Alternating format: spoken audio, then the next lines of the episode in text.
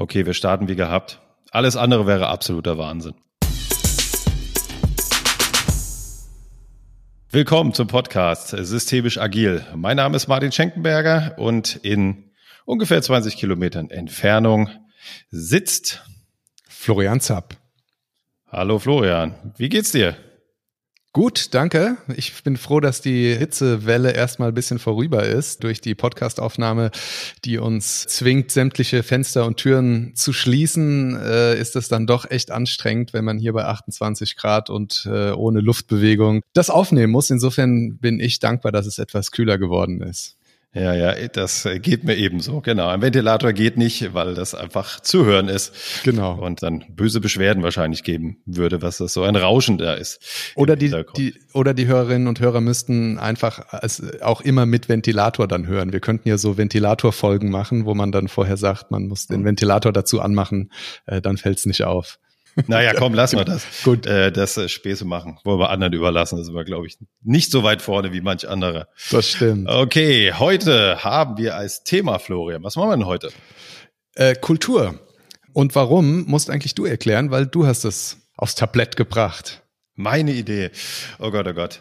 Also ja, ich meine, man hört es ja an allen Ecken und Enden und ähm, ich weiß nicht, wie es dir geht, Florian, aber gerade, sei jetzt mal in in Anführungsstrichen meiner Branche agile Veränderungen, wie man es auch mal nennen mag, also da, wo momentan äh, das Wort agil ganz oft fällt, da mischt sich auch ganz schnell Kulturveränderung mit rein.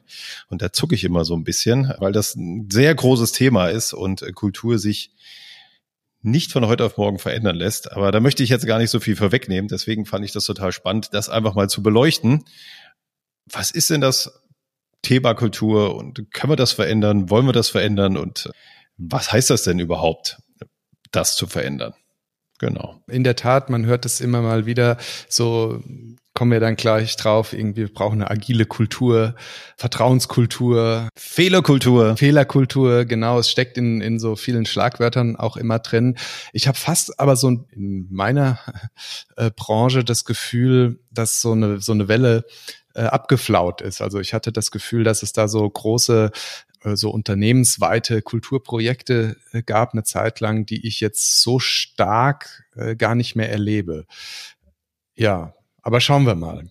Da alles wiederkommt, machen wir jetzt die Folge und sind dann einfach wieder vorne dran, würde ich sagen. Genau. Okay. Thema Kultur.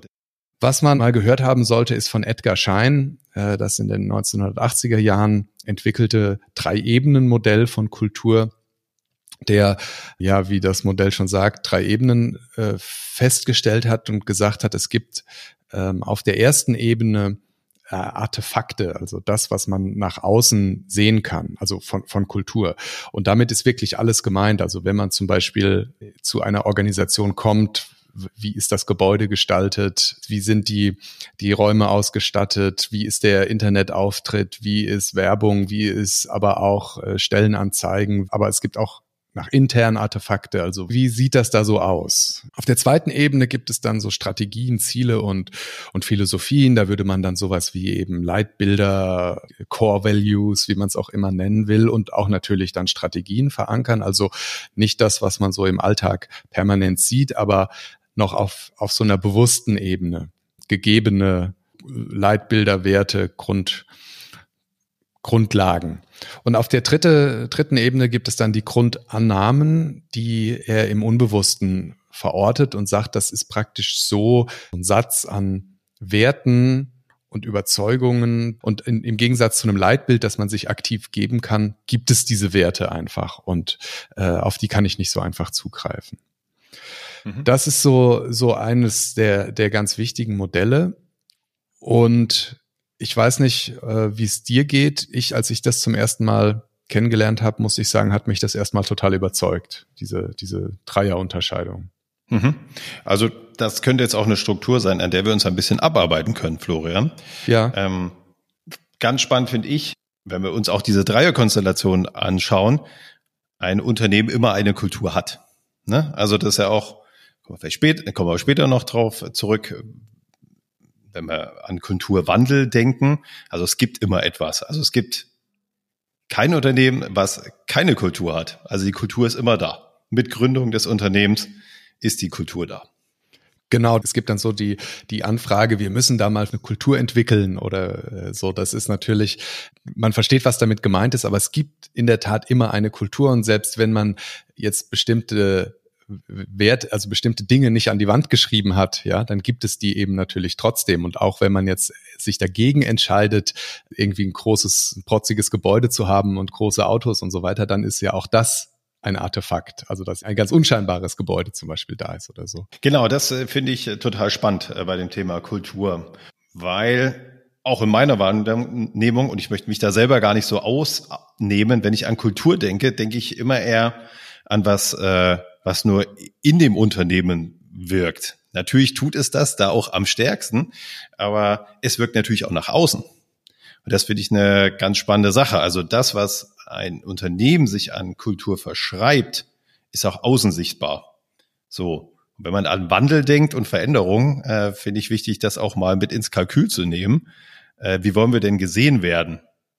Oder wenn wir was verändern, noch besser, wird das auch außen sichtbar werden. Man merkt es sogar sehr stark, äh, zum Beispiel, wenn man als Kunde, Kundin an, an, auf eine Organisation trifft. Und dann merkt man nämlich nicht so sehr das, wir kommen später dazu, was dann irgendwo steht und wie man gern wäre, sondern man merkt, wie diese Grundannahmen sind. Ja, also die Artefakte sieht man auch, aber man merkt auch, wie diese Organisation so tickt, wie die nämlich zum Beispiel damit umgeht, wenn ich als Kunde eine Beschwerde habe oder einen un, un, un, ungewöhnlichen Wunsch oder einfach nur anrufe. Ja, also auch das ist ja Teil der Organisationskultur. Mhm. Ich habe es äh, dir vorher nicht geschickt, gar nicht aus Absicht, aber ähm, ich habe mal drei Definitionen von Kultur mitgebracht und äh, würde die gern mal hier in den Raum stellen und du kannst ja mal da sagen, was du, was du dazu, dazu denkst. Mhm. Die erste, die ich dir mitgebracht habe, Michael Löhner. Kultur ist die Summe der Gewohnheiten einer Organisation. Ja, absolut gut. Genau das ist es ja. Ähm, und das ist ja auch das, wenn man was verändern will. Wir reden immer so, man will was verändern, aber ich glaube, das kommt einfach daher, dass wir als nennen wir es Berater, erst kontaktiert werden, wenn jemand was verändern will, weil sonst läuft sehr gut. Ich glaube, mhm. deswegen schleicht sich das ganz oft ein, dieses Wort Veränderung, äh, was ja gar nicht immer sein muss. Genau. Aber äh, genau das ist ja das Wichtige an dem Punkt. Kultur ist da und es hat sich so eingeschliffen. Ja? Es ist, äh, hat seine Wege gefunden. Da fallen mir so schöne Bilder ab, die so Abkürzungen, rundherum geht ein schön betonierter Weg, aber in der Mitte ist dann so ein Trampelpfad. Genau das ist Kultur. Also es sucht sich seinen Weg und dann ist es aber auch da. Und ich finde auch bei dieser Definition wird das äh, sehr gut deutlich, dass man das von so einer hohen Ebene runterholt auf so was ganz Pragmatisches, ja, Summe der Gewohnheiten. Und genau wie du gesagt hast, jeder hat Gewohnheiten. Also die zweite, äh, Winfried Berner, der hat dieses äh, sehr bekannte Buch Culture Change geschrieben. Ähm, Kultur, Kultur ist die Art, wie eine Organisation auf die großen und kleinen Fragen des Lebens antwortet. Mhm. Ist recht, recht ähnlich, ne, vom Inhalt. Also. Ja, ist recht ähnlich. Ähm, wenn man nochmal überlegt, äh, wie sie, also das eine hat ja eher Verhaltensweisen beschrieben und das ist ja eher auch, wie begegne ich dem und was mache ich draus? Ja, auch absolut richtig. Gerade heute so dieses Thema VUCA und alles verändert sich so schnell, ja. äh, ist das natürlich auch ein wichtiges Thema. Je nachdem, in welchem Markt ich stehe, aber mittlerweile betrifft das ja, muss man auch ehrlich sein, fast alle Unternehmen ja, dass sich Dinge schnell bewegen auf am Markt und da ist es natürlich immens wichtig, welche Kultur ich habe, äh, wie ich dem begegne. Ob ich ablehne erstmal, äh, bin ich ein großer Player, muss ich vielleicht gar nicht schnell handeln, ich muss es aber beobachten, so, sich dem Ganzen annehmen. Oder als äh, betroffenes Unternehmen, ja, wie, wie gehe ich damit um? Ja? Was brauche ich jetzt dafür? Und wie bin ich bereit, dazu zu investieren? Und ich finde auch hier diese Unterscheidung gut zwischen großen und kleinen Fragen, weil ja, das, das eine ist natürlich, ne, wie reagiere ich auf Corona oder auf das Wegbrechen von Märkten oder sowas, aber eben halt auch die kleinen Fragen. Und das ist ja dann häufig das, was auch so auseinanderklafft. Dann haben die Organisationen, überlegen sich Riesenpläne äh, äh, und äh, werden nachhaltig und verantwortungsbewusst und grün und sonst wie. Und im Kleinen sieht das aber dann ganz anders aus. Zum Beispiel, man bewirbt sich, ja, das finde ich immer so eine ganz spannende Frage der, wie, wie ist da so eine Organisationskultur, äh, als, als äh, bevor ich selbstständig war, ähm, war ja die, war ja, hat man sich ja immer mal wieder beworben und da gibt's bis heute Organisationen, die dann einfach nie geantwortet haben. Und finde ich, finde ich, ist eine totale Kulturfrage. Ist überhaupt nicht weltbewegend, aber ist halt äh, ne, eine Art, auf kleine, kleine Fragen des Lebens zu antworten. Ich habe von diesem gleichen Winfried Berner noch ähm, eine ausführliche Definition, dass man es mal so äh, etwas umfassender hört, nämlich äh, Kultur ist die Menge der Gewohnheiten, das hatten wir jetzt schon, in denen sich das Unternehmen von seiner Umgebung unterscheidet systemische Perspektive. Dahinter steht die Lerngeschichte des Unternehmens, das heißt die Erfahrungen, die es gesammelt hat, die Entscheidungen, die es getroffen hat und die Grundannahmen, die ihm daraus in Fleisch und Blut übergegangen sind. Sie verdichten sich zu einer Persönlichkeit der Organisation. Ja, wunderbar.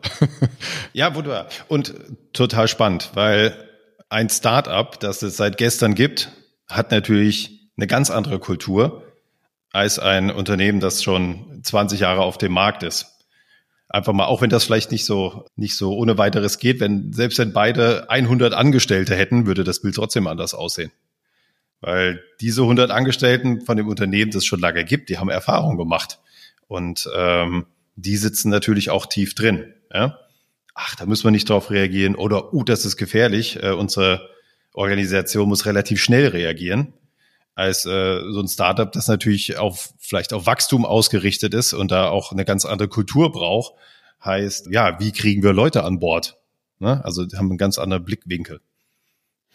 Ja, und ich finde hier halt auch nochmal diese Perspektive wichtig zu sagen, es ist, es entsteht aus einer Lerngeschichte, mhm. aus denen man Erfahrungen sammelt und eben auch Entscheidungen, die man getroffen hat. Und genauso entstehen ja, du hattest vorhin so dieses Bild mit den betonierten Wegen und diesen Trampelpfaden und die entstehen ja vielleicht so wie, wie evolutionär, ja, zufällig, das probiert man halt mal aus und dann merkt man ja aber so, oh, das funktioniert. Das ist, das funktioniert ja besser, als wenn ich den vorgeschriebenen Weg einhalte, ja. Und dann ähm, macht man das halt natürlich wieder und wieder. Und so entstehen ja dann diese Merkwürdigkeiten, auf die wir ja immer als, als Berater stoßen, dass man sagt, also hier gibt's ganz klare Regeln und keiner hält sich dran.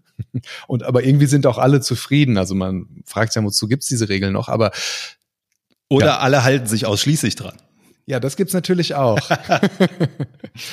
genau. Und, und weil es halt sich lohnt. Also das finde ich bei diesen Kulturfragen auch wichtig. Da, da, das haben wir ja immer wieder, diesen Blick zu sagen, warum passieren, warum entstehen Kulturen, weil es halt irgendeinen Sinn hat, sich so oder so zu verhalten, weil man in dieser Organisation irgendwelche Vorteile davon hat, wenn man sich zum Beispiel nicht an Regeln hält oder an Regeln hält oder wie auch immer die Kultur dann so einer Organisation ist.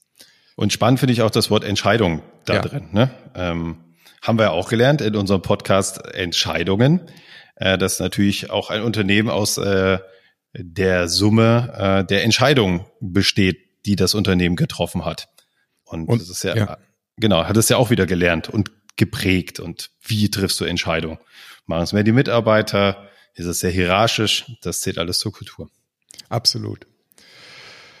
Also das, schön, dass, wir uns da einig sind. Ich würde jetzt gerne noch ein ähm, Modell vorstellen, was ähm, sehr stark auf, den habe ich immer mal schon wieder erwähnt und äh, übrigens an der Stelle auch nochmal empfohlen, der Podcast von dem Herrn Professor Kühl, äh, der ganz formale Wahnsinn. Ähm, da geht es nämlich genau um Organisationen und Formalismus, also sehr systemische Sicht auch. Und, äh, äh, und auch aus einem anderen Buch äh, so kondensiert gibt es so, so wenn man auf Organisationen blickt und die, wie die sich so darstellen, so drei ein Dreieck mit drei Seiten. Also ja, die meisten Dreiecke haben drei Seiten. Und zwar gibt es auf der einen Seite, und das könnte man wahrscheinlich so mit diesem Thema der Artefakte von, von Edgar Schein umschreiben, die Schauseite einer Organisation. Und Schauseite äh, klingt so ein bisschen nach Theater. Manche sagen, glaube ich, auch Vorderbühne dazu. Also das ist das, was man halt nach außen sieht. Und das ist für eine Organisation entscheidbar. Also ich kann für mich halt entscheiden, was ich da nach außen zeige. Ich möchte nachher nochmal darauf kommen, manche ähm, bewerten das dann so und sagen, ja, das ist dann grundsätzlich unnötig oder schlecht oder führt sogar in die falsche Richtung, wenn man auf dieser sogenannten Schauseite oder der Ebene der Artefakte was macht. Das finde ich gar nicht wichtig. Man darf es nur nicht verwechseln mit anderen Dingen. Es gibt dann die formale Struktur, also wie ist Ablauf und Aufbauorganisation, wie sehen Prozesse, Regeln, Vorschriften aus, welche Rollen, welche Hierarchiestufen und so weiter geben wir uns. Auch das kann eine Organisation frei entscheiden. Und dann gibt es die Organisationskultur, die sich dann aus informellen Strukturen, bewährte Entscheidungsprämissen, und so weiter ableitet und die ist nicht frei entscheidbar. Ja, das hatten wir ja eben auch, dass wenn man sich vorstellt, eine, das ist es ist eine Persönlichkeit einer Organisation, ich kann meine Persönlichkeit halt nicht einfach frei bestimmen. Das äh, merken wir Menschen ja auch permanent. Und das finde ich eigentlich eine ganz schöne Analogie, so wie ich nicht mich entscheiden kann, dass ich ab morgen eine ganz spontane Persönlichkeit bin, wenn ich genau das Gegenteil bin kann ich halt auch nicht sagen, ich entscheide einfach, ab morgen sind wir eine Vertrauenskultur. Also sagen kann ich's, aber äh, es wird nicht die wirklich die die Werte darunter verändern. Genau, ich glaube, wichtig bei denen, äh, du hast es ja auch schon hervorgehoben, aber vielleicht, wo das Gesamtbild ja jetzt steht, das Dreieck, alle drei Seiten, genau, dass zwei halt entscheidbar sind und die andere halt einfach nicht. Ne? Und ich glaube, da beginnt dann die wahre Arbeit. Wenn diese Ebene der Organisationskultur nicht entscheidbar ist so direkt, dann macht's halt auch sehr schwierig bis unmöglich zu sagen, ich gehe jetzt einfach hin und verändere die Organisationskultur. Was könnten wir stattdessen tun, Martin? Ja, äh, die Frage, vielleicht müssen wir erstmal klären, warum wir überhaupt was verändern wollen. Ja, gute Frage. So, ähm, also erstens ist es die Frage, müssen wir überhaupt?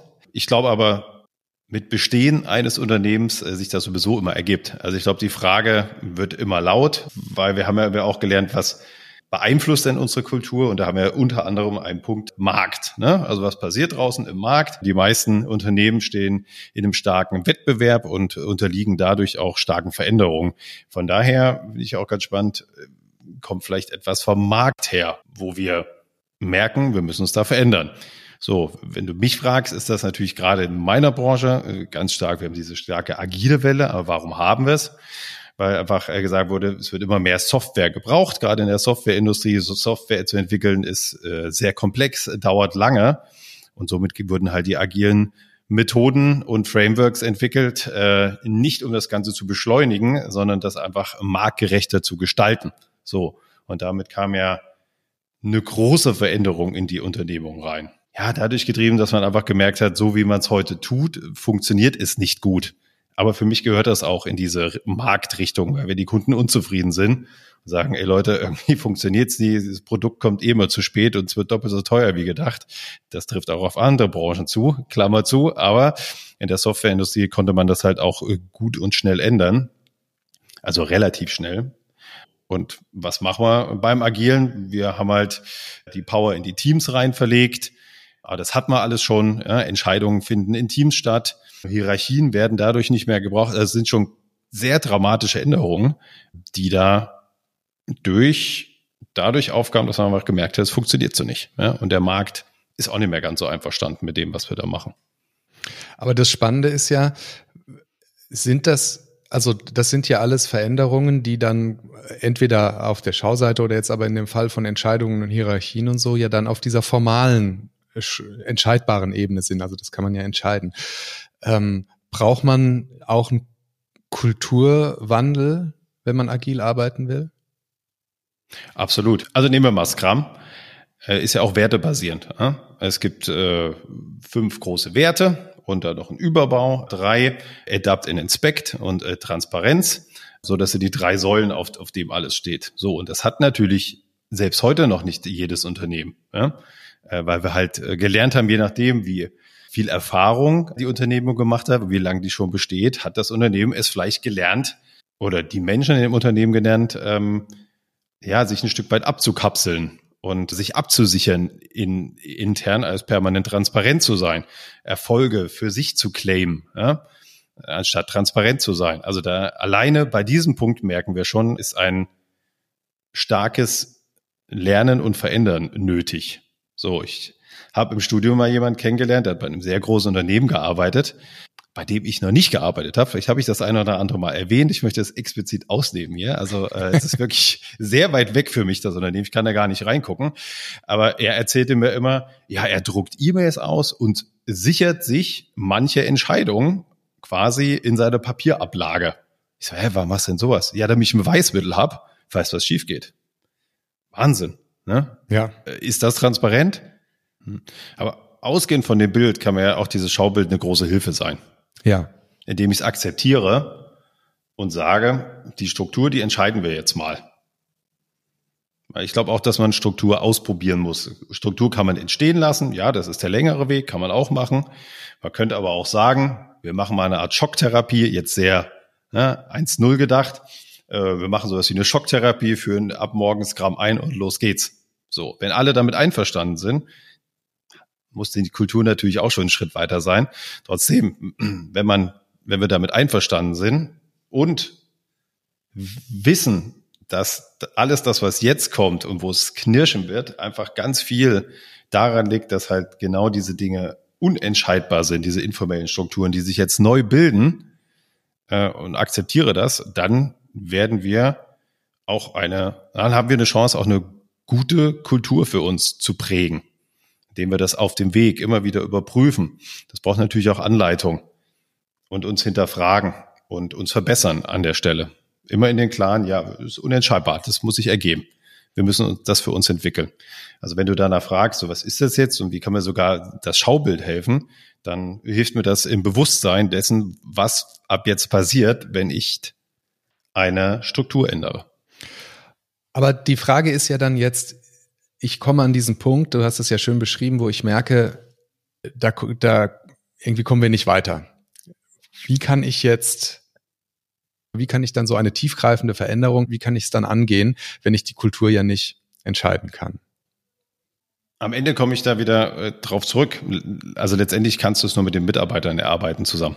So. Und gleichzeitig aber auch Regeln aufstellen, die uns davor schützen, uns permanent zu verändern. Also total schnell zu verändern. Ich glaube, wir müssen immer an den Punkt kommen und so einen gewissen Freeze machen. Okay, wir machen das jetzt über eine gewisse Zeit und überprüfen uns dann, mhm. halten uns aber auch daran. Ja, also da, da, da hält dann auch eine gewisse Strenge vielleicht Einzug, äh, die man vielleicht gar nicht so erwartet. Aber gerade wenn man was Neues aufbaut, sollte man schon schauen, Leute, das haben wir jetzt so verabredet und das machen wir jetzt erstmal.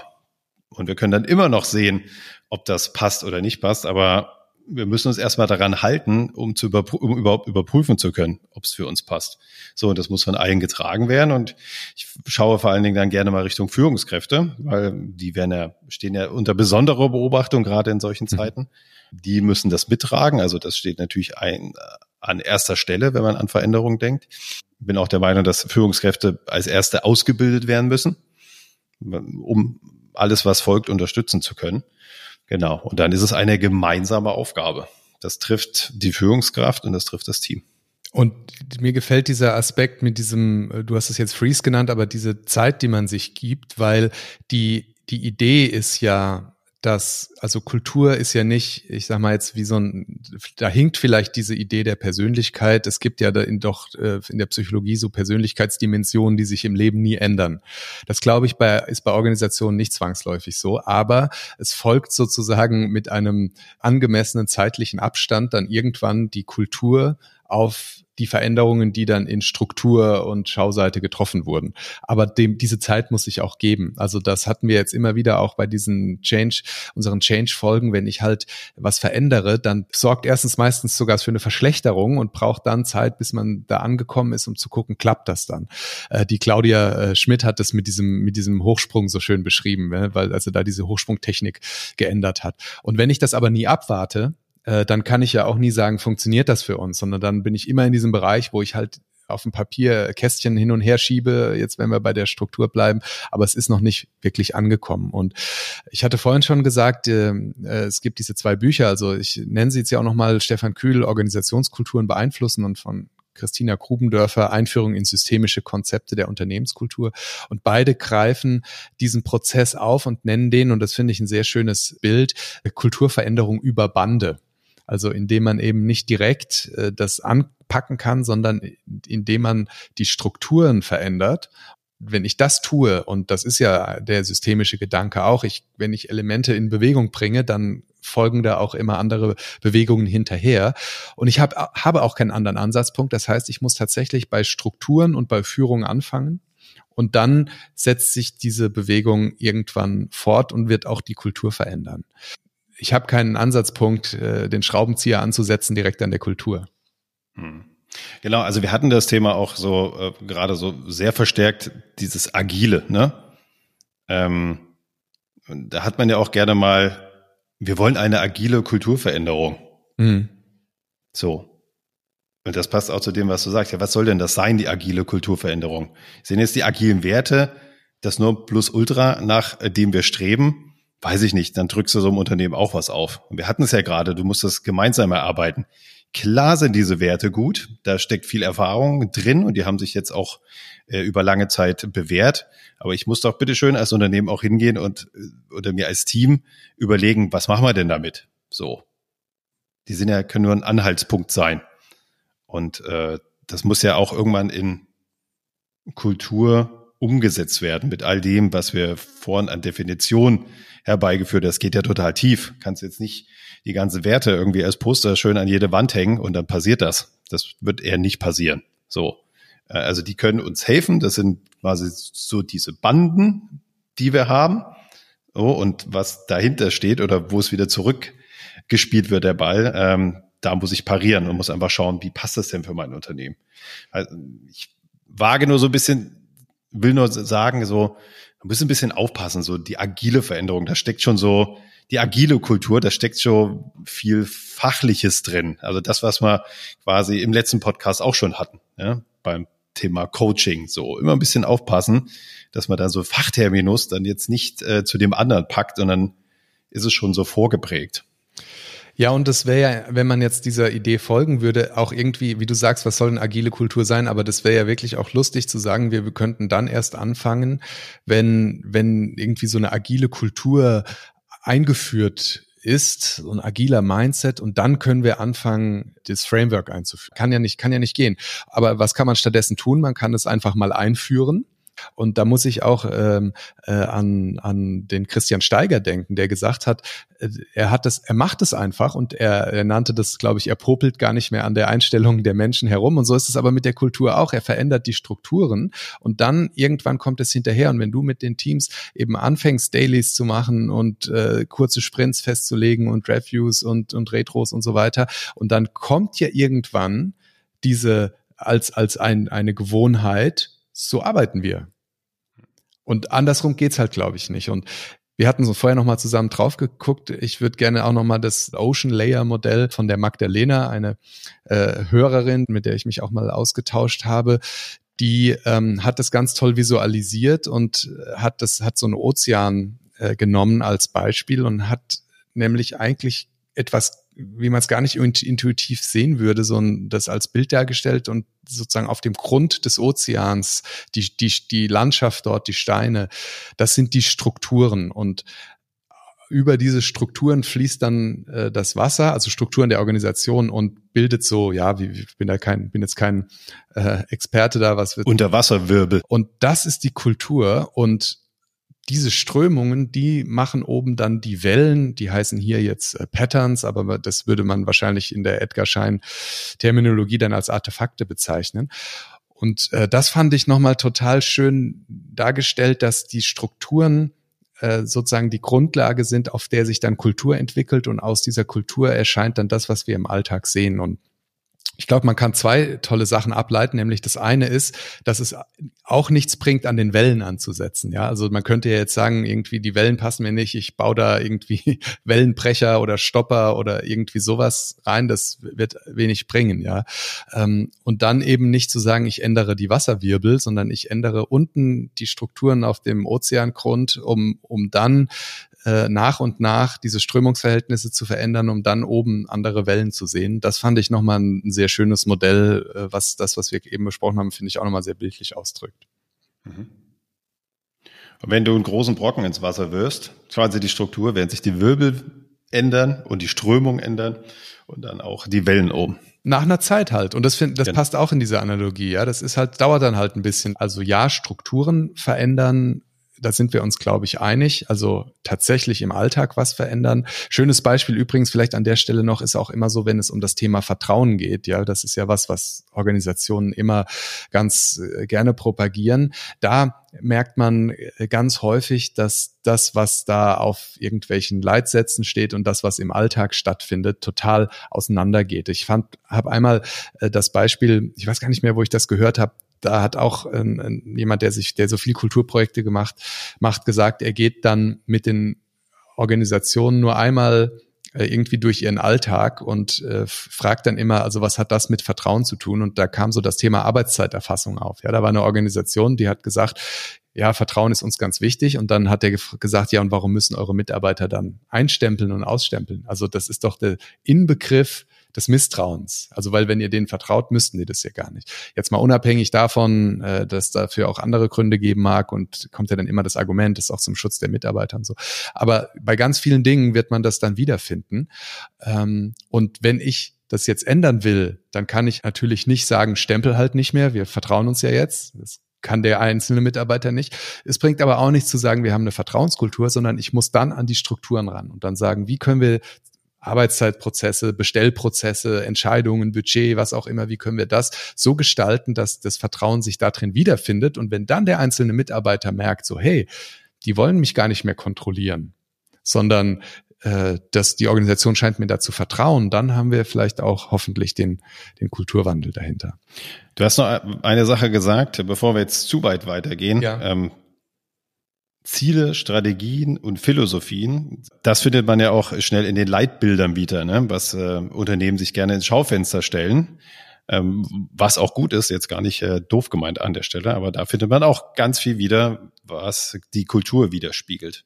Bevor wir weitergehen, das ist so genau ja, in, in, in, diesem Dreierdiagramm nämlich auch ein Punkt. Ne? Also ich komme gleich drauf, warum ich die für gar nicht so schlecht halte, aus mehreren Gründen. Man darf nur eine Verwechslung nicht machen und äh, ich weiß nicht, heute ist der Tag, ich zitiere unsere bisherigen Podcast-Gäste, aber wir hatten mit dem Robert dieses schöne Gedankenspiel, die Landschaft ist nicht die Landkarte, ja. Und das finde ich, muss man bei diesen Leitbildern eben auch immer beachten. Wenn ich Leitbilder verändere, dann sind wir auf dem, auf der Ebene der Landkarte, ja. Und wenn ich aber auf einer Landkarte Bäume rausstreiche oder äh, Berge äh, wegradiere, dann sind die in der echten Landschaft nicht auch weg. Und so ist das auch, wenn ich mein Leitbild ändere und sage, ich, ich schreibe jetzt Vertrauen rein, dann ist nicht das, was wirklich in der Organisation ist, verändert, sondern ich habe das Leitbild verändert das ist verschrien, ähm, das erlebe ich immer wieder, weil Menschen einfach schlechte Erfahrungen damit gemacht haben, weil genau das passiert ist. Die haben halt ihr Leitbild verändert und haben gemerkt, es ändert ja gar nichts in, im Alltag.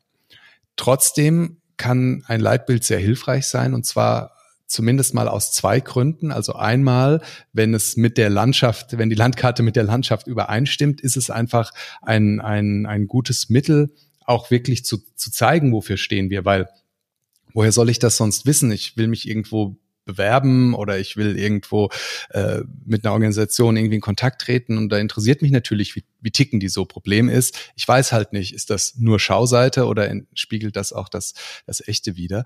Und das Zweite ist, dass wir ja, wenn wir jetzt einsteigen wollen, über Kultur zu sprechen und auch möglicherweise Kultur zu verändern, dann brauchen wir ja irgendwie eine gemeinsame Sprache.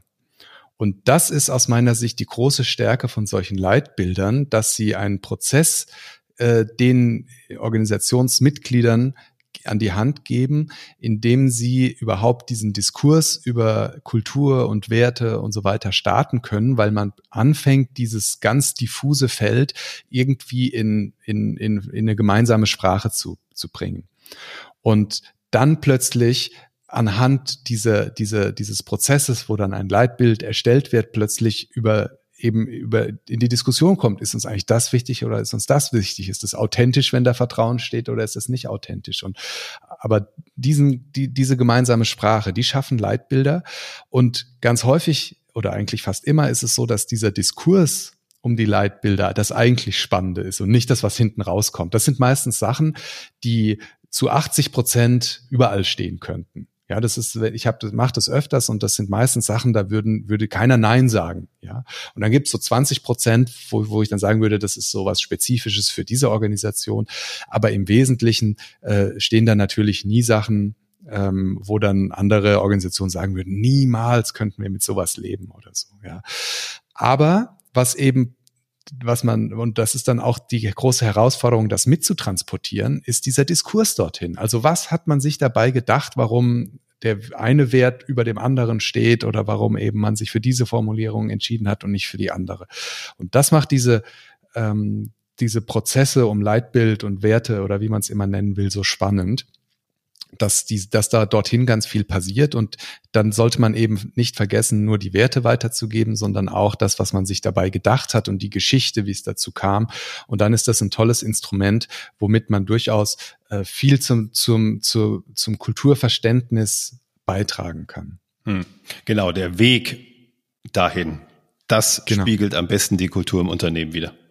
Und man hat was, also in einem, in einem guten Leitbildprozess hört es ja nicht dann damit auf, dass der Leit, das Leitbild steht, sondern dann kommt ja die Frage, wie verankere ich das jetzt in der Organisation? Da sind wir nämlich dann genau bei dem, bei der formalen Seite. Also ich, ne, ich habe jetzt, für, ist, wir kommen immer wieder an diese Stelle. Ich habe jetzt in einem Leitbildprozess für mich festgelegt, äh, wir brauchen irgendwie Vertrauen oder was weiß ich was. Und wie finde ich das jetzt aber wieder in der Organisation? Wie finde ich unsere Werte wieder in zum Beispiel äh, Mitarbeitergesprächen, in äh, Bewerbungsgesprächen, in, also da, das muss ja irgendwie mit dem Alltag zu tun haben. Und diese Verankerung dann, äh, das ist was, was viele eben vergessen und dann äh, merken, ach, das bringt ja gar nichts, so ein Leitbild zu haben ja, bringt vielleicht auch erstmal nicht so viel, zumindest für die, die nicht dabei waren, wenn es sich nicht dann widerspiegelt. Und auch dafür ist das Leitbild dann wichtig, dass man das immer mal wieder rausholen kann und sagen kann, sag mal, was wir da eigentlich tun. Ja, äh, hat es noch irgendwas damit zu tun, was wir uns mal da so als Leitbild gegeben haben? Und deswegen Lanze für Leitbildprozesse finde ich die gut, wenn man transparent macht, warum man das tut, nämlich um in diesen Diskurs und diesen Dialog zu kommen, nicht um dann mit den zehn Geboten äh, vom Berg Sinai runterzukommen und zu sagen, so jetzt ist alles gelöst. Ja. Mhm. So, also das wäre so eine, so eine Möglichkeit, wie man auch anfangen kann. Also man kann, wir haben jetzt so zwei, zwei Wege ja eigentlich dargestellt. Ne? Man, man kann einfach die Strukturen ändern und sagen, Kultur zieht hinterher. Man kann bei Führung ansetzen. Das äh, macht der Kollege Christoph ganz viel. Der sagt, der fängt mit den Führungskräften an. Aber man kann natürlich auch sagen, nee, wir wollen darüber reden und nimmt dann mal so ein Leitbild, Werteprozess, wie auch immer, als Ausgangspunkt.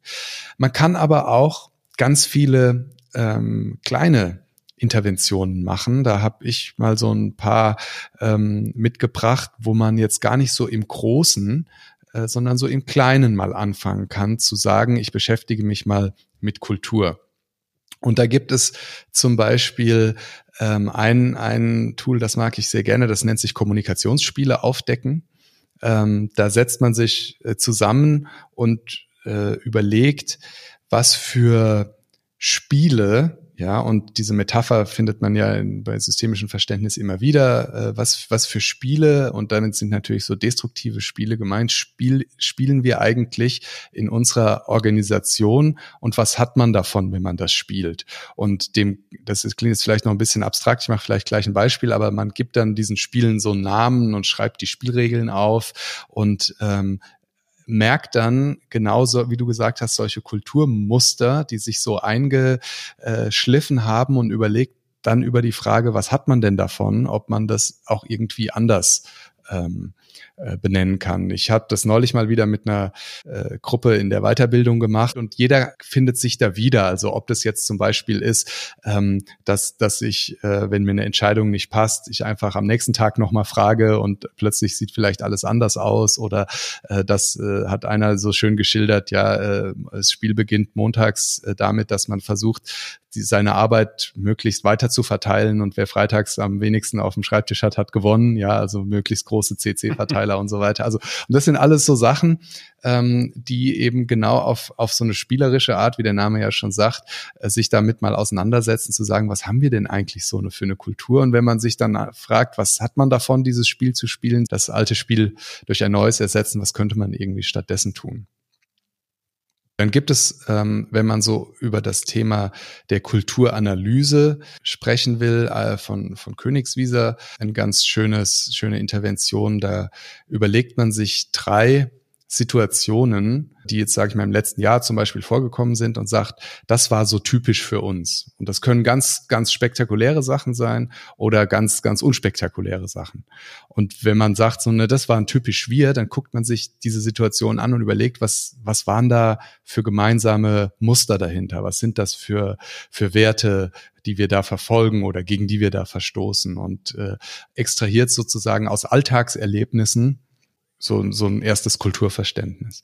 Aber das finde ich auch eine sehr charmante Methode und entspricht ja auch genau diesem Modell, dass man sagt, ne, wir sehen als Artefakte irgendwas, aber was liegt denn da eigentlich darunter?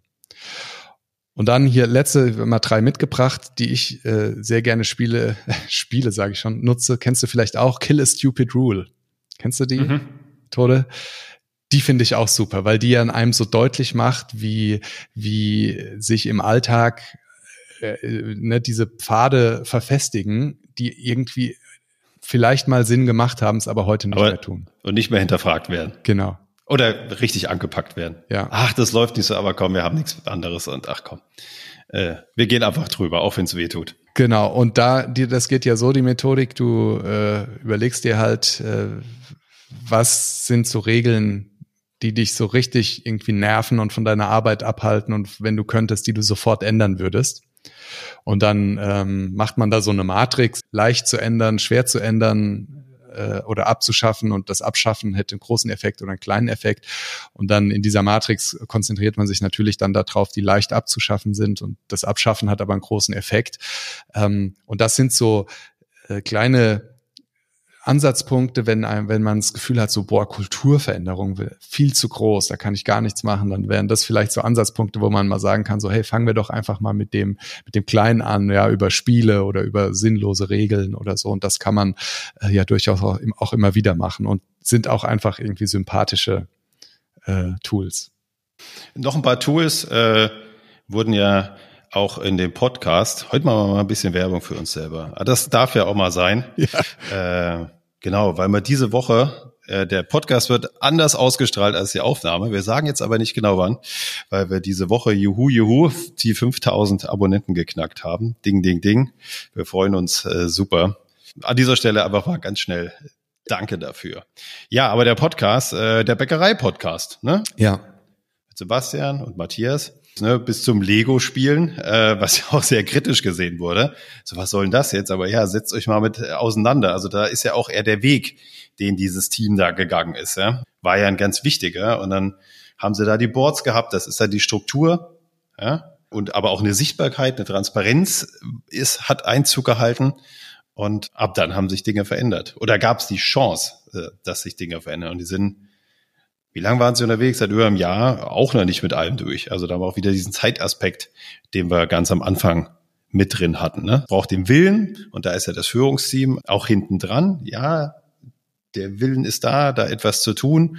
Veränderungen werden gesehen, auch im Kleinen. Erfolge werden gefeiert und es wird auch transparent gemacht. Guck mal, was wir jetzt oder schaffen konnten. Die Story mit dem Pflaumenkuchen, das hätten wir vorher vielleicht nie hinbekommen. So. Und äh, das sichtbar machen und im Kleinen verändern, passt total. Sehr schön, lieber Florian. Ich glaube, wir haben das Thema sehr gut umfasst, umgriffen, umzeichnet, wie auch immer.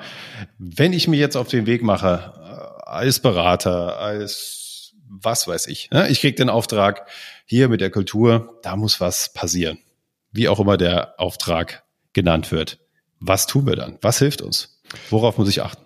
Also ich glaube, dass das erste ist dass man sich klar machen muss, Kultur hat, ist nicht getrennt von allem anderen. Also das, das äh, kann einen selber auch entlasten. Also immer, egal was man tut, hat auch Auswirkungen auf die Kultur. Also man macht eigentlich immer Kulturarbeit, äh, aus Versehen, über Bande, wie wir das so schön genannt haben. Ja, etwas, was bei dir auch so ein bisschen drin war mit, äh, ja, Kultur ist da in dem Unternehmen und ihr könnt darauf aufbauen, was da ist.